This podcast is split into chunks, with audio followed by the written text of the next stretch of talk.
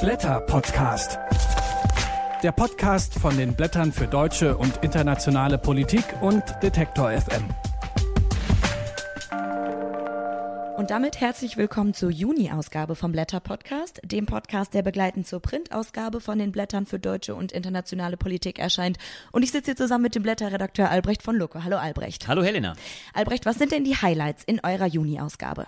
Ja, zunächst, äh, wir machen einen großen Blick zurück. Wir hatten äh, im letzten Monat die große äh, Democracy Lecture Nummer 6 zum ersten Mal in der Volksbühne, nachdem wir fünf Jahre im Haus der Kultur in der Welt gewesen sind, mit dem sehr bekannten Schriftsteller und Journalisten Luis Rufato der die Frage stellt, Brasilien kommt der neue Faschismus. Eine hochspannende Fragestellung. Die Wahl von Bolsonaro liegt einige Monate zurück und jetzt fragt er, was waren die langen Linien? Was hat da sich herausgebildet und ist das als Faschismus zu begreifen? Genau diese Frage wird dann anschließend einer großen Debatte mit Renata Motta, Claudia Ziller, moderiert von Christina Dietz, diskutiert unter der Fragestellung, ist der Faschismusbegriff wirklich geeignet, um diese neue reaktionäre, autoritäre Entwicklung wirklich zu charakterisieren oder müssen wir uns ganz neue Begriffe zu eigen machen? Das ist der erste große Themenschwerpunkt. Danach natürlich ein Blick auf Europa mit äh, Steffen Vogel, meinem Kollegen, der ja gleich auch mit uns im Gespräch ist und äh, mit einem Text von Burkhard Liebsch, der die Frage stellt, was ist die Bipolarität, die neue Bipolarität in Europa? Könnte es zu fassen sein, so ein Begriff ungastlich oder gastlich? Ist das der Kampf um den neuen Sinn Europas?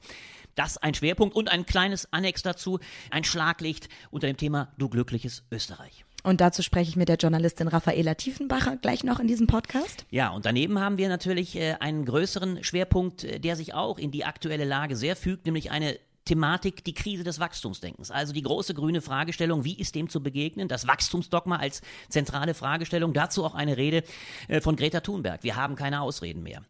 Und genau an dieser Frage anschließen, die Krise des Wachstumsdenkens, hochaktuell auch ein Text von Wolfgang Streeck, der die Kühnert-Debatte nochmal auf eine andere Ebene hieft und sagt, äh, was ist der alltägliche Kommunismus, der im Kapitalismus sowieso vonnöten ist? Was sind die Ressourcen, die man nicht verbrauchen darf, damit der Kapitalismus überhaupt funktioniert? Also auch da schließen wir an eine aktuelle Debatte an.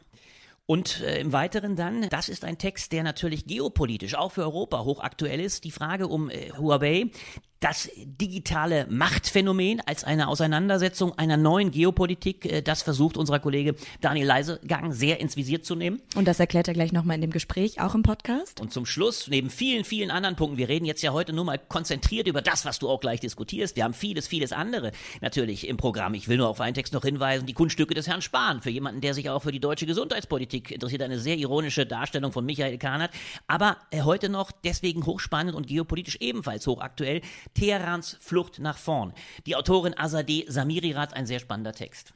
Und wir beginnen mit einem Gespräch mit dem Blätterredakteur Steffen Vogel über die Europawahl. Hallo Steffen. Hallo Helena.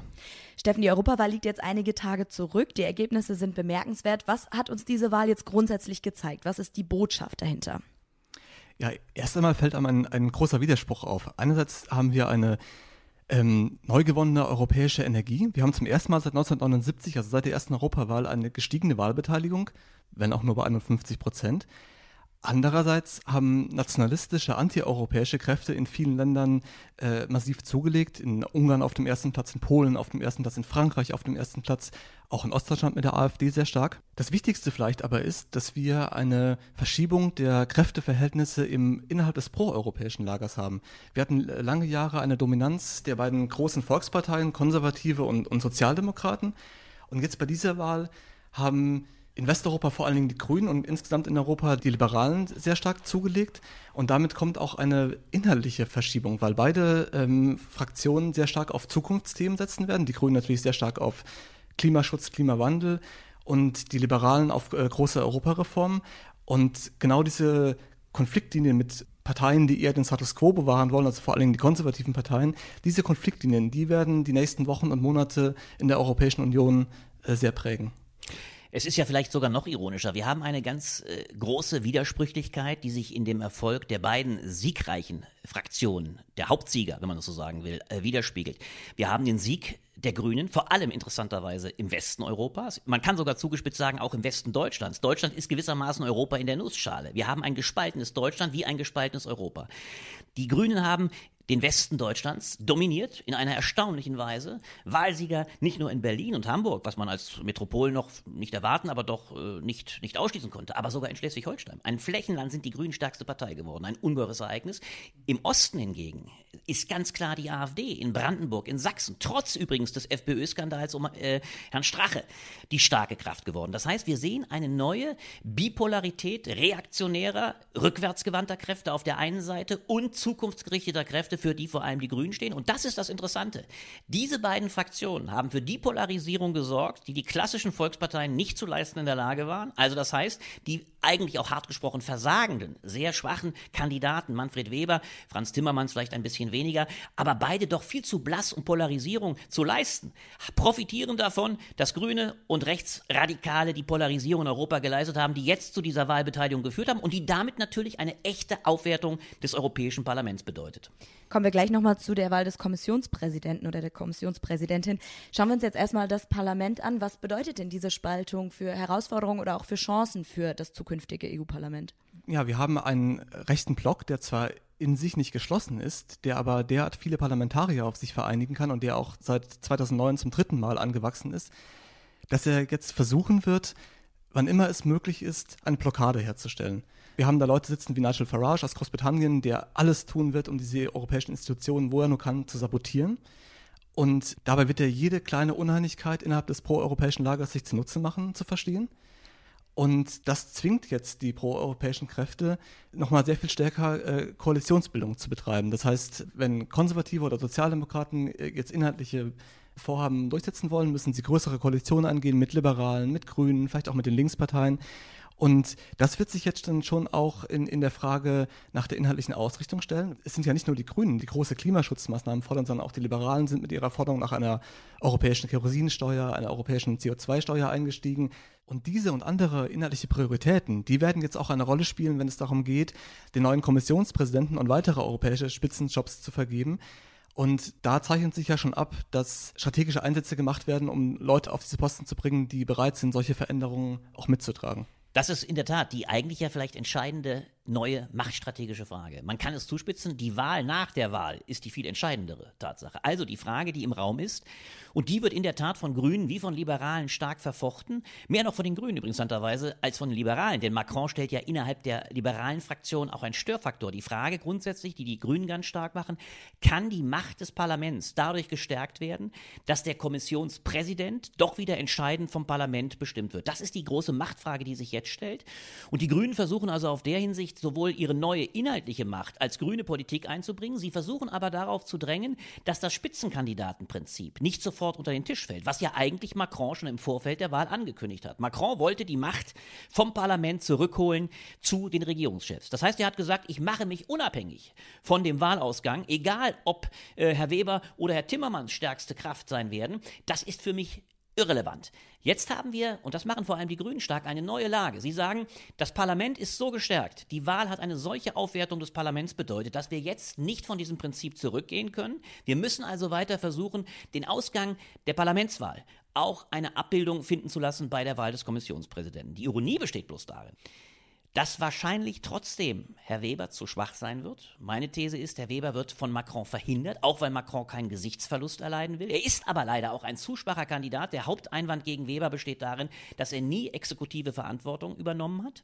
Herr Timmermans wird wahrscheinlich als Sozialdemokrat nicht die entscheidende Rolle spielen können, weil er nur zweite Kraft hinter den Konservativen geworden ist, so spricht vieles dafür, dass vielleicht Margrethe Vestager, die Spitzenkandidaten der Liberalen, für die sich ironischerweise sogar die Grünen schon unter der Hand ausgesprochen haben, indem nämlich Ska Keller sagte, wir sind sogar bereit, eine Frau zu wählen als Spitzenkandidatin, was keine andere sein könnte als Frau Vestager, denn die Grünen selber bringen sich ironischerweise nur inhaltlich ins Spiel. Das heißt, es spricht vieles dafür, dass letztlich Frau Vestager, die eigentlich keine Spitzenkandidatin im eigentlichen Sinne war, aber bei der auch die Grünen schon gesagt haben, wir akzeptieren sie als Spitzenkandidatin, obwohl sie nur in einem Team angedreht ist, dass sie vielleicht zum Zuge kommt, weil damit Macron einerseits sich durchgesetzt hätte, keinen Gesichtsverlust erleiden würde und aller Voraussicht nach Angela Merkel vielleicht mit dem Posten des Chefs der EZB für Herrn Weidmann abgefrühstückt würde, beziehungsweise also ein Deal klassischer Art stattfinden könnte, bei dem aber dann doch eine Spitzenkandidatin zum Zuge käme. Dann würde dem Parlament und der neuen Macht Rechnung getragen.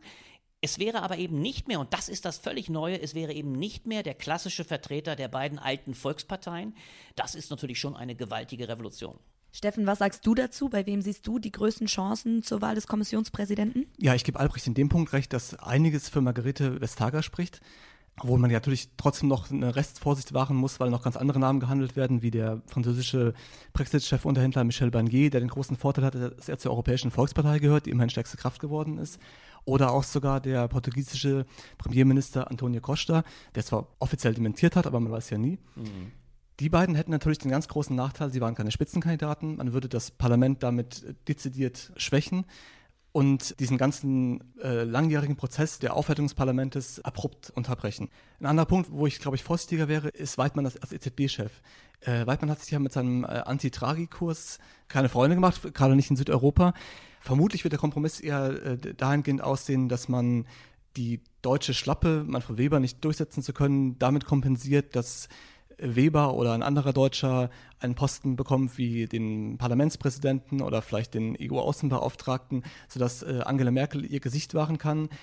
Und gleichzeitig, aber das muss man auch betonen, äh, wird damit zum ersten Mal deutlich, dass die deutsche Vormacht, die wir in Europa lange Jahre hatten, doch einen empfindlichen äh, Knacks bekommen hat. Wenn es denn so sein wird. Das wird abzuwarten bleiben, aber ich gebe dir recht, äh, der EZB-Chef ist natürlich die ganz hochaufgeladene zweite Position, der Chefposten des EU-Parlaments fällt dahinter wahnsinnig zurück. Das wäre für die Deutschen, wenn sie nur noch das erzielen würden, natürlich ein gewaltiger Verlust. Vor allem, wo Tat, der Spitzenkandidat ja. äh, der Konservativen, der ja weiterhin die stärkste Partei verkörpert, ein Deutscher gewesen ist. Das viel und vielleicht am interessantesten, du bringst es ja auch so schön in deinem Text zum Ausdruck mit der Überschrift Visionäre Europas vereinigt euch, ist, glaube ich, aber wirklich die entscheidende Frage. Gelingt es unter den neuen Konstellationen einer inhaltlichen Stärkung des EU-Parlaments, wo die Grünen natürlich mit aller Vehemenz jetzt versuchen, die ja auf der Straße sich abbildenden neuen Inhalte einer jungen Generation ins Parlament zu bringen, auch dann stärker inhaltlich zu implementieren. Gelingt es jetzt mit Koalitionsbildungen, das Parlament, aber auch dann die Kommission aufzuwerten. Das wäre eine ganz neue Politisierung Europas. Und so meine ich, könnte aus der aktuellen Krise Europas tatsächlich durch diese Europawahl eine ganz erstaunliche Chance geworden sein und das ironischerweise durch die Dialektik des Widerspruchs Rechtspopulisten gegen Grüne. Also faktisch hätten die Rechtspopulisten mit zur Aufwertung des Parlaments beigetragen und damit letztlich Europa ironischerweise gestärkt. Das sagen die Blätterredakteure Steffen Vogel und Albrecht von Lucke zur Europawahlen. Vielen Dank für das Gespräch. Wir danken dir. Danke.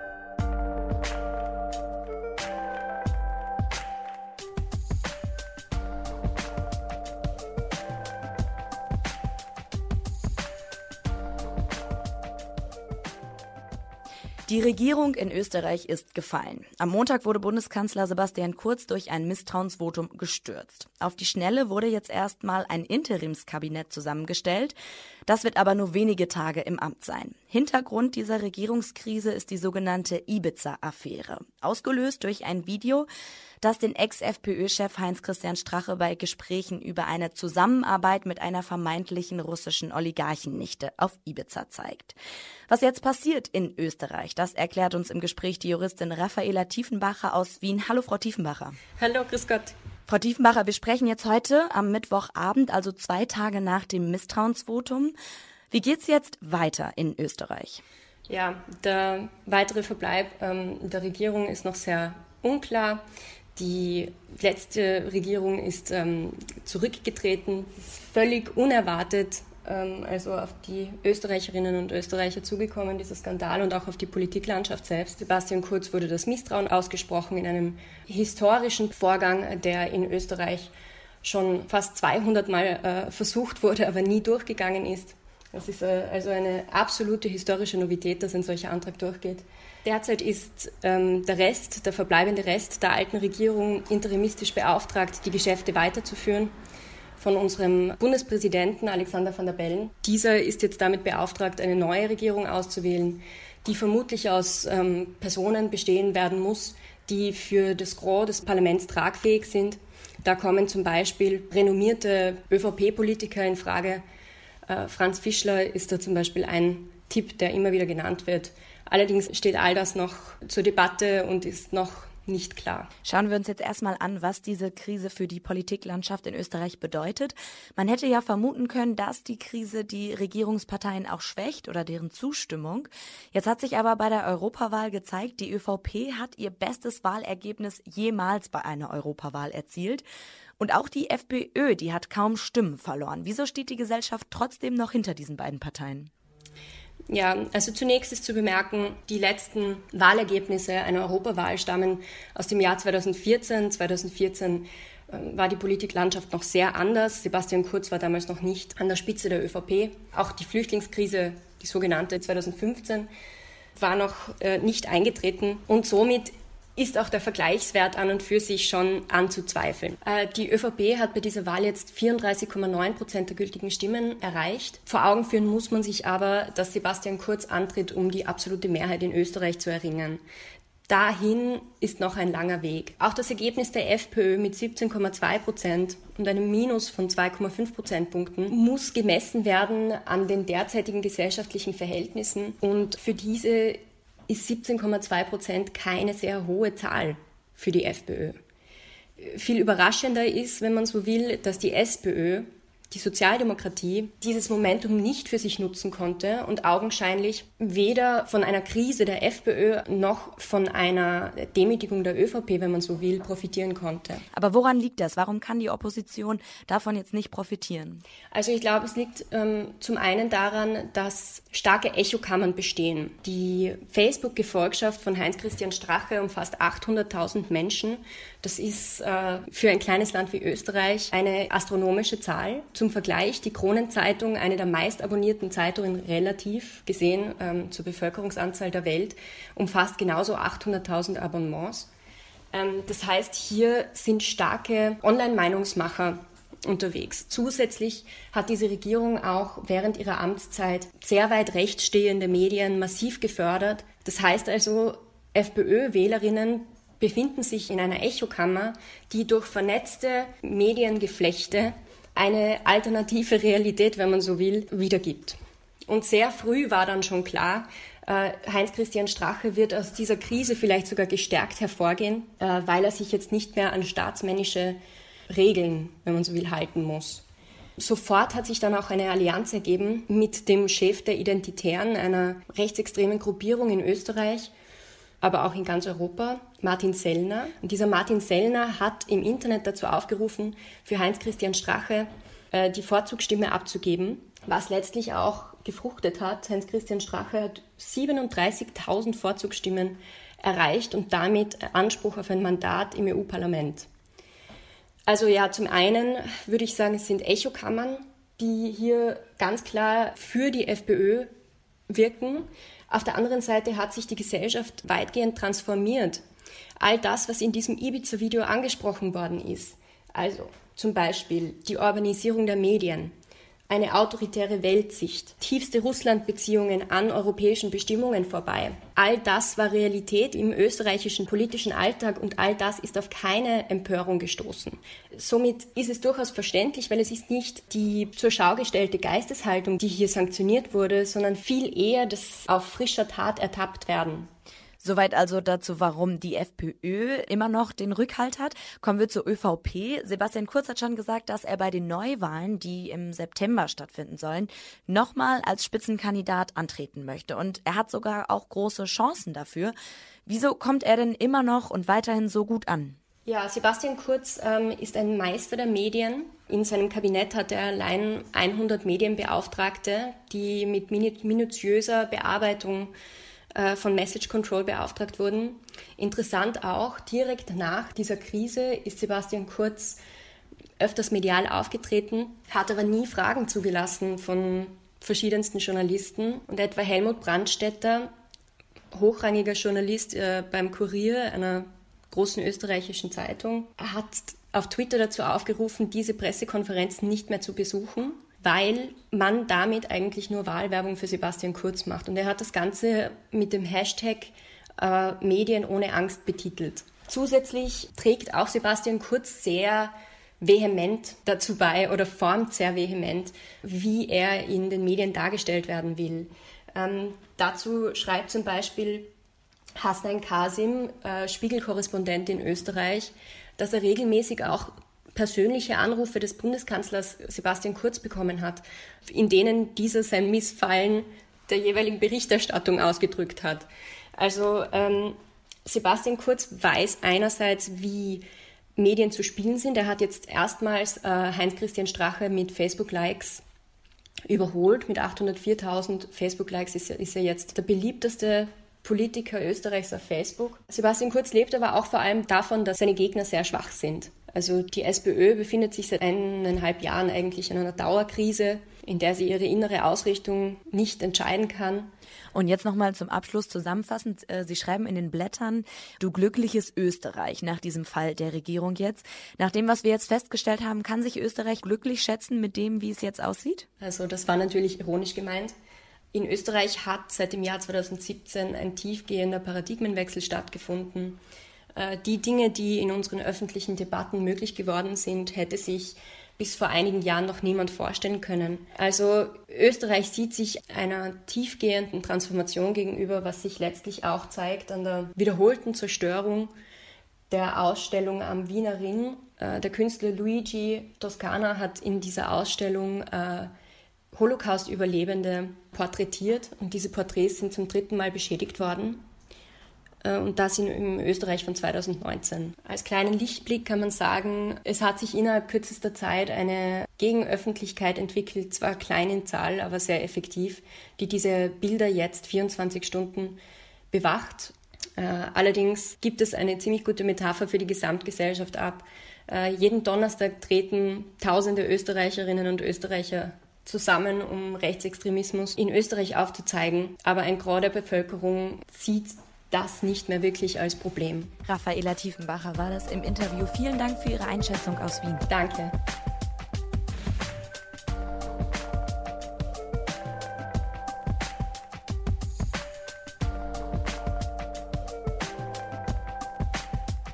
»5G soll unsere Kommunikation revolutionieren. Aber während wir davon träumen, ganz schnelle Netze mit großer Reichweite zu haben, passiert im Schatten dieses technologischen Umbruchs eine gewaltige geopolitische Umwälzung. Das schreibt der Blätterredakteur Daniel Leisegang. Denn in ganz Europa baut China seinen Einfluss immer weiter aus. Dem muss die EU was entgegensetzen, und zwar eine radikal wirtschaftspolitische Wende. Und darüber sprechen wir jetzt. Hallo Daniel. Hallo. Nochmal kurz zum Hintergrund. Die USA, die haben im Mai im eigenen Land den Telekommunikationsnotstand ausgerufen und Huawei auf eine schwarze Liste gesetzt. Offiziell, weil sie sich um ihre Cybersicherheit sorgen. Die Sorge ist berechtigt, schreibst du, aber nicht der eigentliche Grund. Was ist es dann? Ja, in der Tat. Was wir gerade erleben, ist äh, eine Zuspitzung eines schleichenden, äh, schwelenden Handelskrieges, der zunehmend eskaliert, gewissermaßen in Zeitlupe. Und da ist dieser Konflikt um Huawei gerade die, die neue Eskalationsstufe, die Trump da eingeleitet hat. Und natürlich hat es auch mit Cybersicherheit zu tun. Wir wissen, die ähm, chinesischen Behörden, äh, Geheimdienste scheuen nicht vor Industriespionage zurück und auch im eigenen Land ist ähm, die Ausspähung der Bürger nun gang und gäbe und wird auch weiter zunehmen in den nächsten Jahren, wie wir wissen. Aber was eigentlich dahinter steht, glaube ich, ist, dass die USA vor allem ähm, befürchten, dass ihre Hegemonie gerade in Europa verloren geht. Und ähm, das ist in der Tat, wenn man sich diesen ganzen Konflikt anschaut, etwas, was sich im Hintergrund gewissermaßen im Schatten dieses Huawei-Konflikts vollzieht, nämlich dass China mit Hilfe einer expansiven Technologie- und Wirtschaftspolitik sich nach und nach ökonomisch, wenn man so will, die EU einverleibt. Und darum geht es, glaube ich, im Kern und tatsächlich. Und dann schauen wir uns das jetzt mal an. Wie weit ist China denn schon nach Europa vorgedrungen? Ja, der Höhepunkt war vor äh, wenigen Wochen, Ende März. Das kam praktisch äh, für viele überraschend, auch für Experten, dass äh, Italien diesem gigantischen Handelsprojekt Neue Seidenstraße beigetreten ist. Die neue Seidenstraße soll neue Handelskorridore für China erschließen und China macht das, indem sie unglaublich viel ähm, investiert in diesen Ländern, unter anderem eben in Italien, aber auch schon zuvor in Portugal, Griechenland, vor allem auch in Osteuropa, wo sie seit 2012 ganz massiv investiert haben. Und indem sie da in Bahnstrecken, Häfen, Flughäfen, in Straßennetze, aber eben auch in Telekommunikationsnetze, also eben das, was gerade mit Huawei in der Debatte ist, indem sie da investieren, schaffen sie oder sagen wir, ebnen Sie den Weg für diese neue Seidenstraße. Und das machen Sie nicht nur, indem Sie diese Infrastruktur dann nutzen, sondern indem Sie auch Kredite vergeben, indem Sie damit neue Abhängigkeiten schaffen. Und diese Abhängigkeiten schaffen gewisse Gefügigkeiten, ja, dass Regierungen ähm, im Sinne chinesischer Politik auch Entscheidungen treffen, auch innerhalb der EU. Wir haben das gesehen, dass Griechenland vor einigen Jahren kritische äh, Erklärung der Europäischen Union blockiert hat, nachdem China dort beispielsweise in einen Hafen ähm, investiert hat. Das heißt, die wirtschaftlichen Abhängigkeiten, die entstehen, die schaffen auch neue politische Verschiebungen, neue politische Abhängigkeiten und da ist die EU ganz klar im Zentrum. Und jetzt nutzt Peking dabei die Schwachstellen, die es innerhalb der EU gibt. Und Frankreich, Großbritannien und Deutschland beispielsweise, die sind schon alarmiert bei diesen Vorstößen Chinas. Eigentlich will man dem Streben Chinas da Einhalt gebieten, aber trotzdem haben sich viele europäische Länder dann für Huawei entschieden. Warum das? Ja, ich glaube, es gibt zwei wesentliche Gründe dafür. Also es ist ähm, zum einen, gerade wenn man sich die äh, 5G-Debatte anschaut, dann ist es so, dass das chinesische Unternehmen Huawei dort einfach ganz klar weltweit der Marktführer ist. Huawei äh, ist dort der Konkurrenz, etwa der europäischen Konkurrenz Nokia und Ericsson, um etwa, so schätzen Experten, zwei Jahre voraus. Huawei besitzt etwa 80 Prozent der Patente, die für 5G gebraucht werden. Das heißt, man kann eigentlich wirtschaftlich gesprochen nicht ohne Huawei. Und wenn man sich dann anschaut, wie weit die Europäische Union, aber insbesondere auch die Bundesrepublik zurückliegt beim Ausbau des Mobilfunknetzes. Das weiß man, wenn man nur aus, aus den großen Städten mal rausfährt, ähm, wie schnell dann das Netz versagt dann ist es natürlich umso erforderlicher, dass man da möglichst schnell wieder vorankommt. Und umso dringender ist es aus Sicht der Bundesregierung oder auch der bundesdeutschen Unternehmen, Telekom, äh, Vodafone etc., dass man eben mit Huawei kooperiert und dort das Netz ausbaut. Das ist der eine Grund. Der zweite Grund ähm, ist, dass die Europäische Union es in den letzten Jahren sträflich vernachlässigt hat, eigene ähm, Schlüsseltechnologien zu entwickeln oder dort auch zu investieren, diese zu fördern. Und da ist China enorm weiter, viel weiter. Und deswegen ist man auf die Kooperation angewiesen und versucht dort eben, ja, gewissermaßen Balanceakt, wo aber letztlich die ökonomischen Imperative den Ton angeben. Es geht letztlich darum, China nicht zu verprellen. Und das steht natürlich, wir sprachen am Anfang es an, den sicherheitspolitischen Interessen der USA krass entgegen. Und der dritte Punkt ist letztlich, dass man inzwischen ähm, wirtschaftliche Abhängigkeiten geschaffen hat. Beispielsweise das Handelsvolumen zwischen der Europäischen Union und China hat sich in den letzten Jahren vervielfacht und liegt etwa bei mittlerweile 600 Milliarden Euro. Und da kann man einfach nicht so schnell sagen, wie, äh, wie das vielleicht früher der Fall gewesen wäre in Zeiten des Kalten Krieges. Wir ziehen jetzt da den eisernen Vorhang digital durch, durch Europa durch und wir arbeiten mit China nicht mehr zusammen, sondern da sind Abhängigkeiten, da kann man im Grunde kaum anders entscheiden, als mit China weiter zusammenzuarbeiten. Und ich glaube, langfristig wird das auch die USA tun. Dieser ganze Huawei-Konflikt ist vor allem erst einmal ein gewaltiges Druckmittel, also auch dass dieser Telekommunikationsnotstand, den Trump da per Dekret ausgesprochen hat, das ist erstmal ein Druckmittel, um die Chinesen zurück an den Verhandlungstisch zu bewegen und auch zu Konzessionen zu bewegen. Mhm. Also die europäischen Regierungen wollen Peking da nicht verprellen, aber trotzdem schreibst du am Ende deines Textes, muss Europa Lehren daraus ziehen und muss eine wirtschaftspolitische Wende einleiten. Wie sieht die denn aus? Ja, wenn man sich das anschaut, wie China vorgeht, dann ist das ja eine sehr langfristige Strategie. 2015 haben sie ähm, den Zehn-Jahres-Plan verabschiedet, Made in China 2025, und der ist gewissermaßen ein Meilenstein hin zu dem Ziel 2049 die führende Industrienation der Welt zu werden. Das machen sie mit viel Geld, das machen sie mit viel Know-how, das machen sie mit eben mit so Projekten wie der neuen Seidenstraße. Und da muss Europa natürlich sich ganz anders aufstellen, als sie das bisher getan haben. Und ich glaube, dass dafür ähm, im Grunde drei Sachen vonnöten sind. Das eine ist, sie müssen, wie schon gesagt, in Zukunftstechnologien investieren, die erforschen und mit eigenen Produkten da auf den Markt zurückkehren und diese Aufholjagd beginnen, die sie lange vernachlässigt haben. Auch dann ist gerade dieser Aspekt der Cybersicherheit natürlich ähm, ganz anders gelöst, weil ich dann die europäischen Unternehmen erstmal ein ganz anderes Vertrauen darin haben kann, weil ich sie überprüfen kann und so weiter und so weiter. Der zweite Punkt ist, ich muss die Austeritätspolitik in Europa beenden. Ähm, wenn man sich das Beispiel Griechenland anschaut, dann hat Griechenland den drittgrößten Hafen im Mittelmeer, in Piräus, an die Chinesen verkauft. Das haben sie nicht zuletzt deshalb gemacht, weil die Europäische Union im Zuge der Eurokrise 2010 ganz strenge Sparauflagen ähm, gemacht hat. Und damit wurde Griechenland auch Teil der Seidenstraße. Und die eigentliche Ursache dafür, dass China sich dort gewissermaßen einkaufen konnte, ist nicht zuletzt diese Austeritätspolitik, die eben diese Auflagen ähm, gebracht hat. Und ich glaube, man wird nicht umhin kommen, diese Austeritätspolitik zu beenden, um dann etwas Drittes zu machen, nämlich ein Investitionsprogramm aufzulegen. Ein Investitionsprogramm, was eben genau das tut, was China jetzt auch macht, nämlich überfällige Infrastrukturmodernisierung, Sanierung und den Aufbau neuer Infrastrukturen zu fördern, um in diesen Ländern eben nicht nur neue Grundlagen für eine Wirtschaftspolitik von morgen zu legen, die dann auch eben auch grün sein muss und kann, sondern eben auch um die Abhängigkeiten in diesen Ländern von China wieder zu lösen. Das sagt der Blätterredakteur Daniel Leisegang. Vielen Dank, Daniel. Gerne, vielen Dank.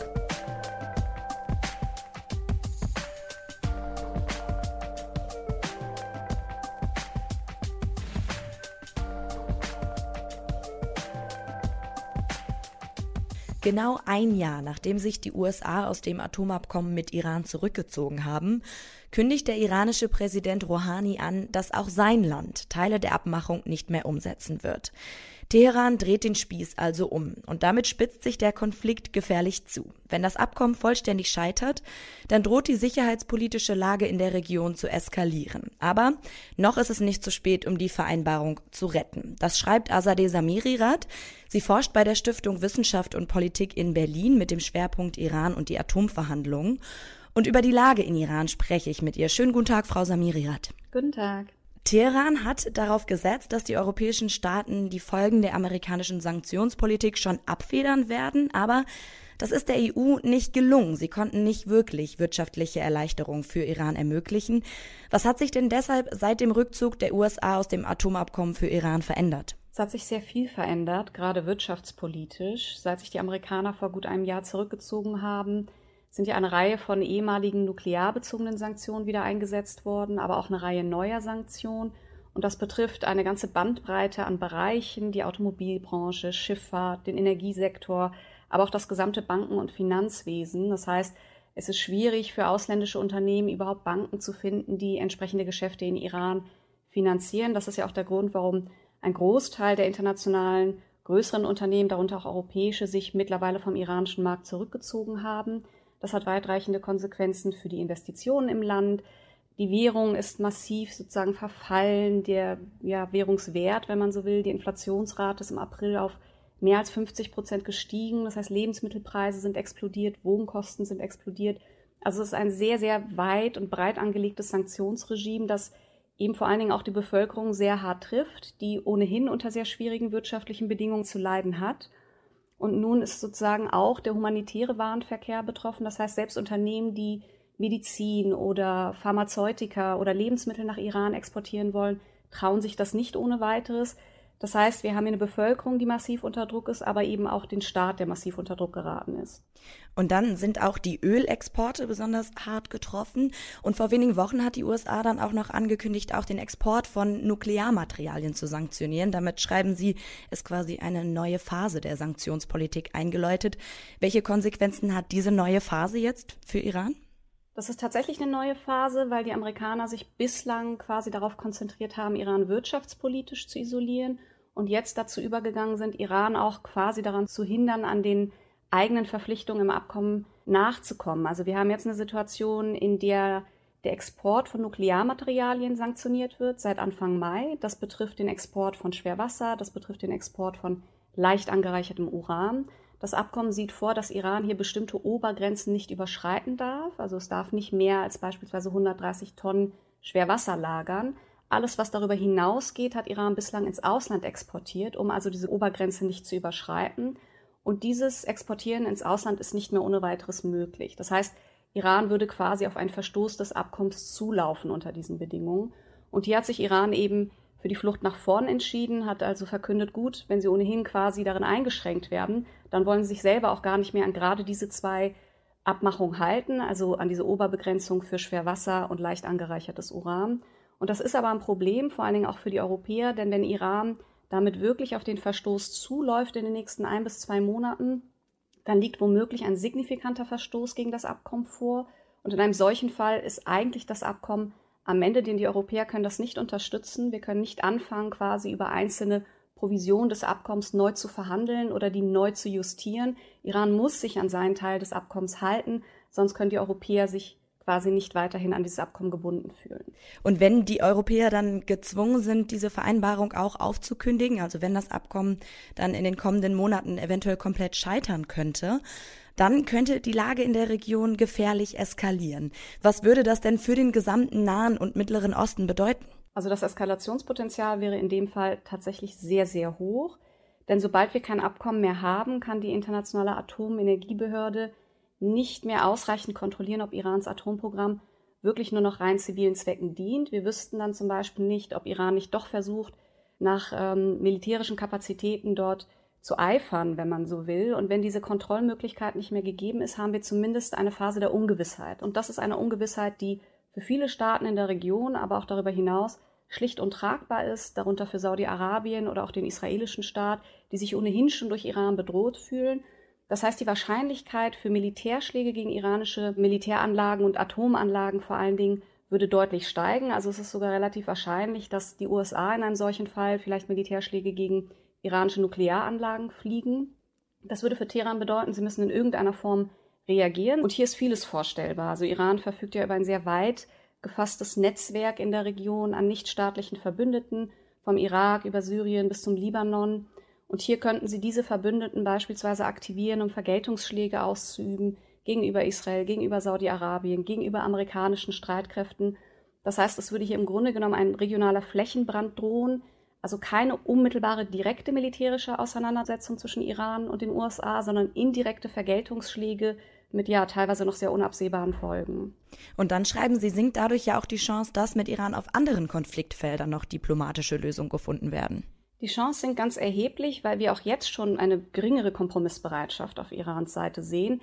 Man hat sich ja in der Atomfrage auf einen Kompromiss mit der Staatengemeinschaft eingelassen, eben auch mit den USA. Das war so eine Art Experiment auch für Teheran und hat festgestellt, naja, man ist diesen Kompromiss eingegangen, man hat sich an seinen Teil der Abmachung gehalten und es hat die Amerikaner trotzdem nicht davon abgehalten, auszusteigen. Das heißt, Iran hat schlicht keine Garantie, dass irgendein neues Abkommen, irgendeine neue Vereinbarung ob nun in der Atomfrage oder hinsichtlich des ballistischen Raketenprogramms oder der regionalen Aktivitäten, länger Bestand hätte als diese Atomvereinbarung. Das heißt, die ganzen Bedingungen für Neuverhandlungen, für Lösungswege in anderen Bereichen haben sich ohnehin verschlechtert.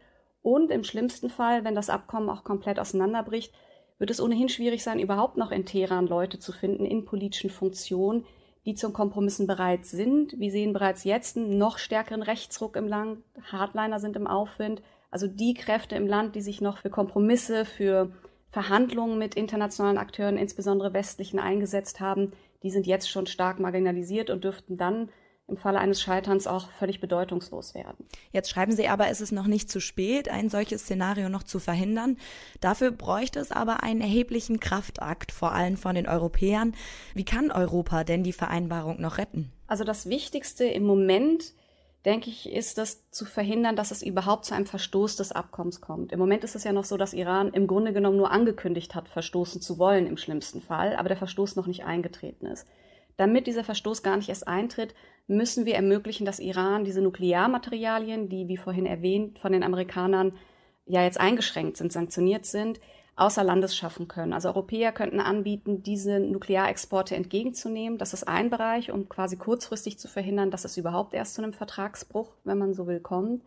Das andere ist, dass die Europäer bestimmte Maßnahmen, die sie jetzt ergriffen haben, nochmal weiter ausweiten. Es gab ja jetzt hier die Initiative Deutschlands, Frankreichs und Großbritanniens mit einem ja, Finanzmechanismus, der sich Instex nennt, quasi den Güteraustausch zwischen Iran und europäischen Staaten zu ermöglichen. Ein Güteraustausch, der nicht auf den direkten Finanztransfer angewiesen ist. Dieses Instex-Instrument ist aber noch gar nicht in Kraft getreten. Es wäre also wichtig, dass in den nächsten ein bis zwei Monaten Instex aktiviert wird, dass auch mehr europäische Mitgliedstaaten sich diesem ja, Forum anschließen. Damit würden wir zumindest schon mal den humanitären Warenverkehr schützen. Das heißt, überhaupt dafür Sorge tragen, dass Medizin, pharmazeutische Güter, Lebensmittel nach Iran können. Das wäre schon mal ein Schritt. Und schließlich ist es auf lange Sicht notwendig, mit einem entsprechenden Maßnahmenkatalog auch nach Teheran zu reisen, der darlegt, dass die Europäer mittel- bis langfristig ja, äh, Maßnahmen ergreifen, die zu einer größeren strategischen Autonomie beitragen. Also die darauf hinweisen, dass die Europäer auf lange Sicht auch unabhängig vom US-Dollar ihre eigene Politik und ihre eigene Wirtschaftspolitik umsetzen können.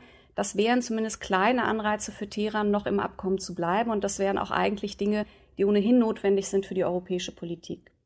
Und welche Signale müssten von Europa auch in die USA gehen? Ich denke, ein wichtiges Signal gegenüber den USA wäre zunächst einmal festzuhalten, dass wenn es unter den derzeitigen Bedingungen aufgrund dieses US-amerikanischen Drucks zu einer militärischen Eskalation kommt, sich die Europäer nicht an einer militärischen ja, Auseinandersetzung mit Iran beteiligen werden. Das heißt, dass sie beispielsweise US-Stützpunkte auf europäischem Boden nicht zur Verfügung stellen. Das wäre das eine, also zu signalisieren, dass wir an einer kriegerischen Auseinandersetzung kein Interesse haben und diese auch nicht sozusagen logistisch unterstützen werden. Das andere ist aber auch das Signal zu senden an diejenigen Kräfte in Washington, die ja für eine Rückkehr in die Vereinbarung plädieren.